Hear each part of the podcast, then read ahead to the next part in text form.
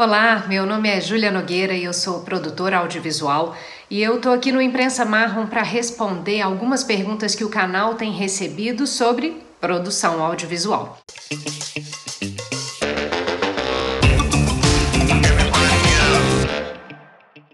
O Renan, por exemplo, perguntou como conseguir oportunidade no mercado de trabalho sendo recém-formado.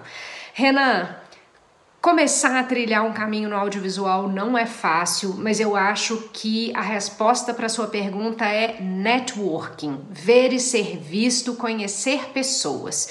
Então, na faculdade já é um bom lugar para você conhecer várias pessoas, porque vários saem da faculdade montando suas próprias produtoras então você pode tentar trabalhar com eles, é, mas você pode também ir a eventos, feiras, mesmo online, é, e conhecer pessoas, e aí fica mais fácil de você ter um contato e se oferecer para trabalhar com essas pessoas é, em várias funções. Você também pode mandar o seu currículo para as produtoras, isso infelizmente muitas vezes não tem resposta ou não tem resposta rápida, mas uma pequena dica é quando sair o resultado de algum edital de produção audiovisual na sua cidade, dá uma olhada em quais foram as produtoras contempladas e entra em contato com eles especificamente dizendo: "Olha, eu vi que o seu projeto tal foi aprovado no edital tal e eu estou aqui disponível para trabalhar com você na função tal. Essa resposta tem tudo a ver também com o que eu vou dizer para Raíssa, que disse aqui para o Imprensa Marrom: algum produtor experiente para colar feito sombra e trabalhar junto? Bem, Raíssa, lançar essa pergunta assim para o universo, nem sempre você vai ter uma resposta rápida, mas eu te sugiro também achar um projeto que te atrai muito, que você goste e entrar em contato com essa produtora e se oferecer é, para trabalhar com eles. Pode ser nessa mesma linha aí do Renan, um projeto que tem acabado de ser é, contemplado em algum edital e que a equipe ainda não foi montada. Já a Bianca perguntou para gente: quero largar meu trampo fixo para seguir só com a minha produtora de audiovisual. Devo. Bem, Bianca, fica esperta, pensa se realmente já está na hora de você abrir a sua produtora. Abrir uma empresa não é brincadeira, tem uma série de responsabilidades é, fiscais, contábeis, que você vai ter que arcar com isso. Talvez seja interessante você ter uma formação até na área de administração, não digo fazer uma graduação de administração, mas existem pequenos cursos por aí para entender como é gerir uma empresa, porque é um pouco diferente de gerir um projeto audiovisual. Vê se você tem também parceiros com quem aprender ou com quem trabalhar junto e também se você vai ter sócios. Sociedade é uma coisa tão séria ou mais séria que um casamento pode dar extremamente certo, mas também pode dar errado. Então, veja com quem você vai é, se associar para criar uma boa empresa e boa sorte.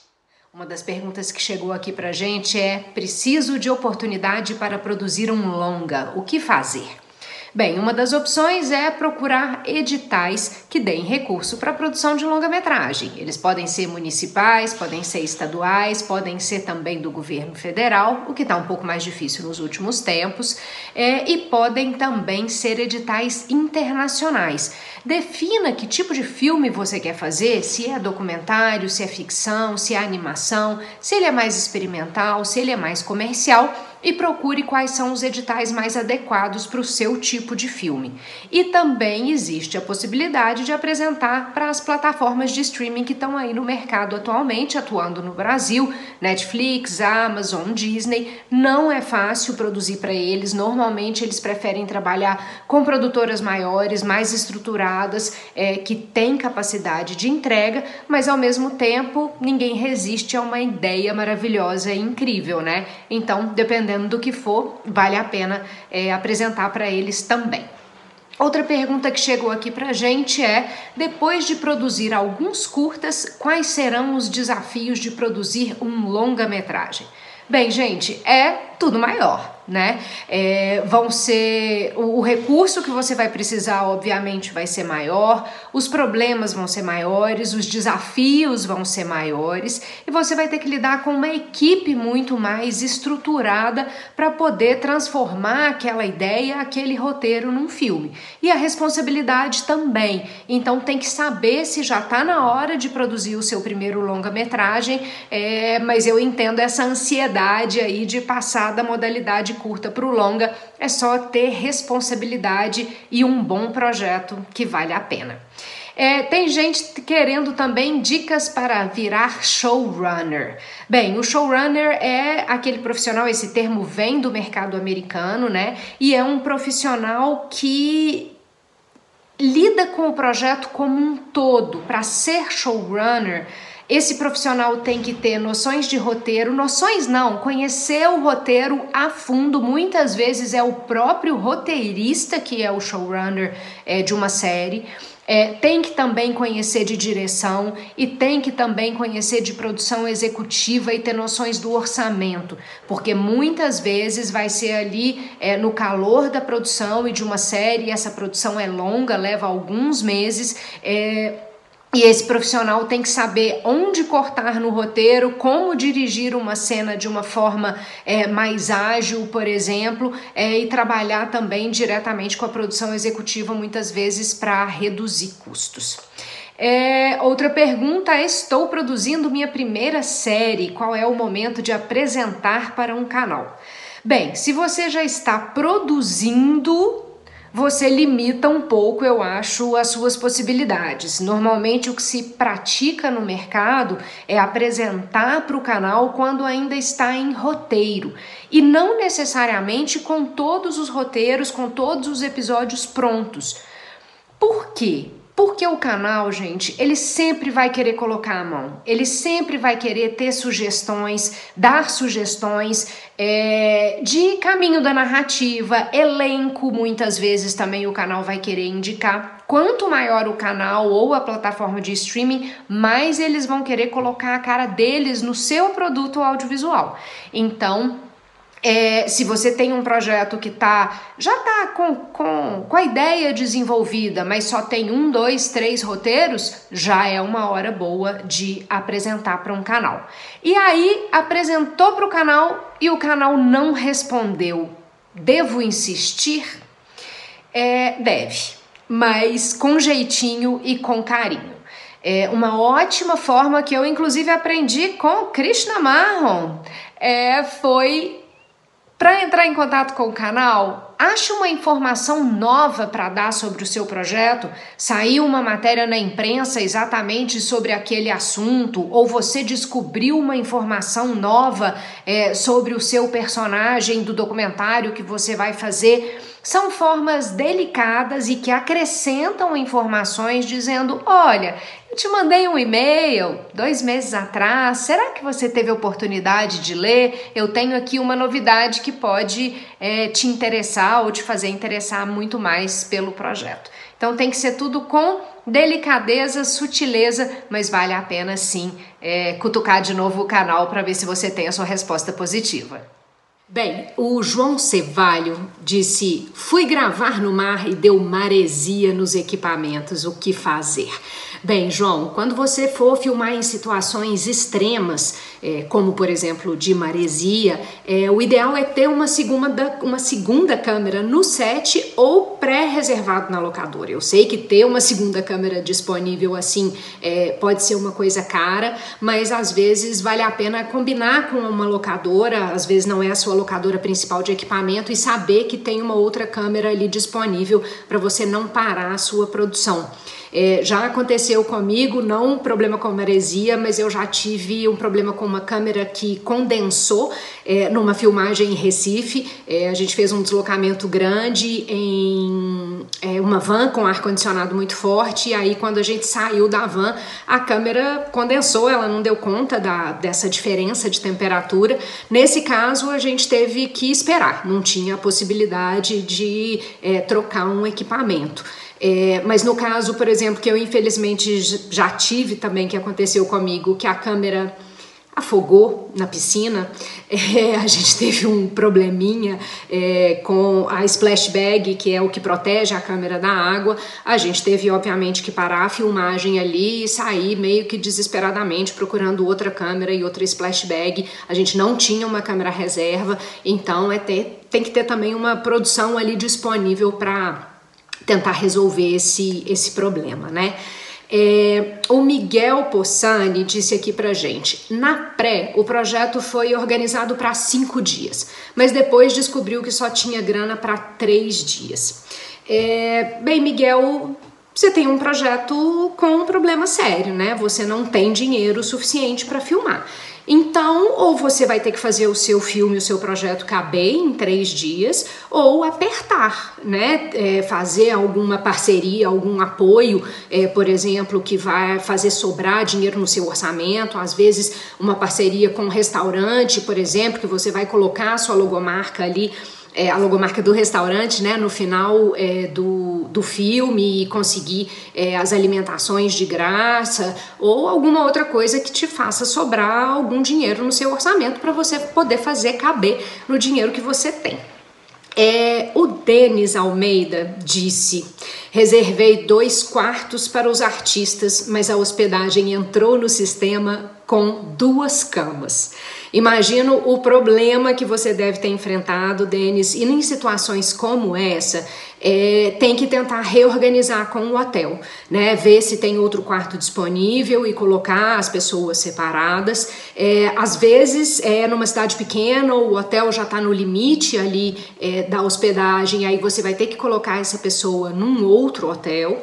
É, e para minimizar isso, é, tem que checar as, reserva na, as reservas na véspera dos hóspedes chegarem, né? Às vezes a gente manda uma lista muito grande de hospedagem, para o hotel é confuso, é, então é bom é, os assistentes de produção checarem isso na véspera se tá tudo certinho e os nomes com os quartos corretos, né? E outra pergunta que chegou pra gente foi: produtor abandonou a produção e não deixou as autorizações de imagem. É, bem, aí a produtora fica numa situação bem delicada, né? Eu acho que as soluções aqui são buscar esse produtor de volta para que ele entregue as autorizações, porque as, se essas autorizações foram assinadas, né, é, elas têm que estar tá em algum lugar. E em último caso, a única solução é coletar as autorizações novamente, o que pode dar um trabalho enorme e às vezes não é possível, né? Se você estava numa situação é, na rua, por exemplo, você não vai achar essas pessoas novamente. Pode chegar num limite de você não poder usar cenas que você é, filmou por falta de autorização, dependendo quem for exibir, vai te exigir isso. Então tem que deixar amarradinho mesmo para o produtor não ir embora, não se desligar da produção antes de entregar essas autorizações de uso de imagem. Bem, no geral, gente, é, essas questões de imprevistos no set são é, resolvidas ali, né, no calor da situação. A equipe tem que estar preparada, tem que ficar tranquila para resolver, mas o que a gente mais tem que tentar fazer é minimizar esses imprevistos, é, pensar em tudo que pode dar errado e tentar resolver antes dos problemas acontecerem, né? Boa sorte! É, uma das questões que chegou pra gente aqui foi ator global famoso surtou com a equipe do meu curta e edital parado. O que fazer com relação a isso? Bem, é, eu acho que a primeira coisa é explicar para essa pessoa do elenco que como é feita a liberação de recursos. Muitas vezes a gente depende, né, de empresas ou de entes federais e que isso pode demorar muito.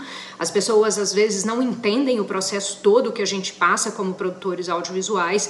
É, e eu acho que tem que avisar isso desde o início, né? Se você tem uma carta de intenção, por exemplo, é, de um ator ou de uma atriz ou de qualquer pessoa que seja fundamental para sua equipe que não seja do meio, para explicar isso é, que isso pode demorar, que aí a pessoa fica com menos expectativa e, em último caso, trocar essa pessoa, né? Às vezes não é o ideal, mas se é uma pessoa que já está te dando problema antes do filme começar, vale a pena reavaliar, né? É, a Paulinha Garcia perguntou pra gente: personagem relevante para um documentário só topa com cachê. Como que isso fica eticamente? É, Paulinha, tem um. um não, uma postura né, no documentário que a gente não paga as pessoas é, para participar de um documentário, até porque muitas vezes as nossas produções é, têm pouco recurso, né? E essas pessoas já estão ali é, vão às vezes divulgar o seu trabalho, isso é uma contrapartida, é, mas eu acho que essas coisas têm que ser conversadas e se é uma pessoa é, essencial para o seu projeto, você não tem como fazer o projeto sem essa pessoa, é, esse cachê vai ter que ser pago. Isso não é proibido, tá? Isso é uma questão do famoso combinado não sai caro e você vai ver aonde, de onde você vai tirar esses recursos do seu orçamento. O Pedro Rosses é, falou com a gente: estou com um orçamento apertado, tudo bem não pagar figurante? Eu devo pagar figurante? É, também é uma coisa que as pessoas têm dúvida, ah, figurante é uma, um, uma participação menor ali num filme. É, eu não acho, não. É, um ator é, que pode é, participar como figurante, ou às vezes pessoas comuns que você chama para trabalhar no seu filme como figurantes, elas estão ali dedicando parte do seu tempo. É diferente de um personagem de um documentário, né? É, então eu acho que figurante tem que ser pago sim. É, isso tem que ser pensado é, no orçamento e se o orçamento está apertado, aperta mais em outros lugares. Faz um pagamento nem que seja simbólico, né, para os seus figurantes, mas isso é uma questão de planejamento. Se vai precisar, tem que ter é, recursos para pagar essas, é, essas pessoas, né? E uma pergunta que chegou aqui também, mais gerais, assim, de dicas de casting, é como achar as pessoas certas para o pro projeto certo. Eu acho que a principal questão aqui é conhecer bem o seu projeto, né? É saber quem são é, os atores ideais, atrizes ideais para interpretar cada um dos seus papéis, né? Dali do, do roteiro, ou então quais são os personagens ideais para um documentário, né? Às vezes a gente propõe um documentário sobre um tema, mas esses personagens vão ser encontrados depois na hora da pesquisa de personagem. Então, tem que entender quem tem as melhores histórias para contar, né? E muitas vezes é entender, não adianta só a história ser boa, a pessoa tem que saber contar. Às vezes é, tem pessoas que não lidam bem com a câmera, então a gente precisa é, ter uma pré-conversa, uma pesquisa para saber se essa pessoa vai conseguir passar a informação é, que você precisa. E tanto no caso é, de elenco de atores e atrizes como de personagens para documentário, é, a melhor opção é contratar um produtor de elenco né? É, no caso de atores e atrizes, vai ter existem vários profissionais no mercado que conhecem é, muitos outros profissionais aí da atuação e que vão poder te ajudar a encontrar as melhores pessoas. É, no caso, a, a direção é, do filme ou da série também fica muito encarregada disso, de entender quais são as melhores pessoas, é, mas o trabalho de um produtor de elenco antes facilita muito e, e deixa mais tempo disponível para o diretor focar em outras outras áreas criativas é, da produção audiovisual também, né? É, e no caso de documentário, existem pessoas que fazem produção de personagem, né? E aí é, vão ali coletar essas histórias, ver qual é a melhor história para ser contada. É, e, como eu disse, se essas pessoas falam, né? Se elas conseguem comunicar as histórias que elas têm é, ali na frente da câmera que devo cadastrar uma produtora ou um filme na Ancine e como fazer? Bem, para cadastrar empresas e filmes tem um passo a passo dentro da Ancine, complexo de explicar tudo aqui, tem que buscar isso no site e ver quais são os documentos necessários para cada um dos registros. Eles não são complexos, tá? Mas são registros diferentes.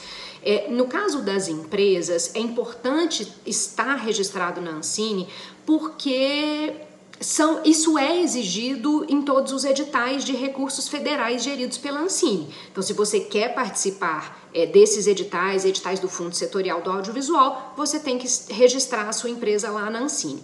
E no caso dos filmes, o primeiro registro é o CPB, que é o Certificado de Produto Brasileiro. E ele vai ser exigido da produtora é, para a exibição do filme em cinemas comerciais, em televisões, é, então isso é importante também. É, a boa notícia é que nenhum desses dois registros é pago, tá? Isso é feito gratuitamente online pelo, pelo site da Ancine. E aí, se você for exibir isso realmente, é, a distribuidora e a emissora é, vão exigir também o CRT, que é o Certificado de Registro de Título, e aí ele é pago. E aí, para cada tipo de obra, para cada tipo de exibição, tem um preço diferente. Isso vocês vão encontrar tudo lá no site da Ancine tá? A Bianca Iatalese disse aqui pra gente: tô rodando o meu segundo curta pela minha produtora, mas não estamos cadastrados na Ancine ainda. Quando é a hora? Bianca, começou a trabalhar no mercado audiovisual, a fazer a sua primeira produção audiovisual, registra na Ancine. Como eu acabei de dizer, não tem custo e é um registro relativamente simples.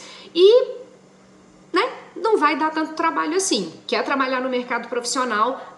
Vai lá e já registra. Essa é a hora no início do processo, tá? Também chegou uma pergunta aqui pra gente dizendo cadê os editais que a Ancine disse que soltaria em junho. Boa pergunta. O mercado inteiro está tentando entender isso. É, eu já vou linkar aqui com a próxima pergunta aqui sobre a situação atual da Ancine, o que fazer, né? A Ancine está bem paralisada já há mais de um ano, os projetos estão é, levando um tempo muito grande para serem aprovados e terem os recursos é, liberados. É, a gente não tem é, notícias concretas de novos editais, saiu uma matéria recentemente sobre é, possíveis né, novos recursos para o Fundo Setorial do Audiovisual, mas não tem nenhuma previsão de data especificamente de lançamento. Então tem que ficar de olho é, no site da Ancine, na imprensa, para ver quando esses editais vão ser lançados. A gente espera que sejam lançados mesmo. E o que fazer enquanto isso, né? Eu acho que é, uma para quem está com projetos inscritos já na Ancine e eles não andam, tem que ser meio ferrinho de dentista mesmo. Entrar em contato de tempo em tempo, mandar um e-mail, perguntar qual que é o status do projeto, é, acompanhar pelo, pelo SEI da Ancine, né, o sistema eletrônico, qual que está o andamento do projeto, se ele foi para a reunião da diretoria colegiada, que acontece mais ou menos uma vez por semana, vocês também conseguem acompanhar a pauta dessa reunião pelo site da Ancine e ver se o seu projeto lá vai estar tá analisado. E se você não tem nenhum projeto já inscrito na Ancine, tá aí querendo, ansioso, esperando editais novos, vai aproveitando para desenvolver melhor o seu projeto. Revisa, é, passa para alguma outra pessoa ler, melhora o projeto, aumenta a pesquisa, aproveita esse tempo para que quando abrir um edital novo o seu projeto esteja mais forte, né? Vai fazendo parceria, se for o caso já faz o contato com algum canal de televisão ou com uma distribuidora é, para estar tá com tudo prontinho e redondinho na hora que tiver alguma possível fonte de financiamento da Ancine.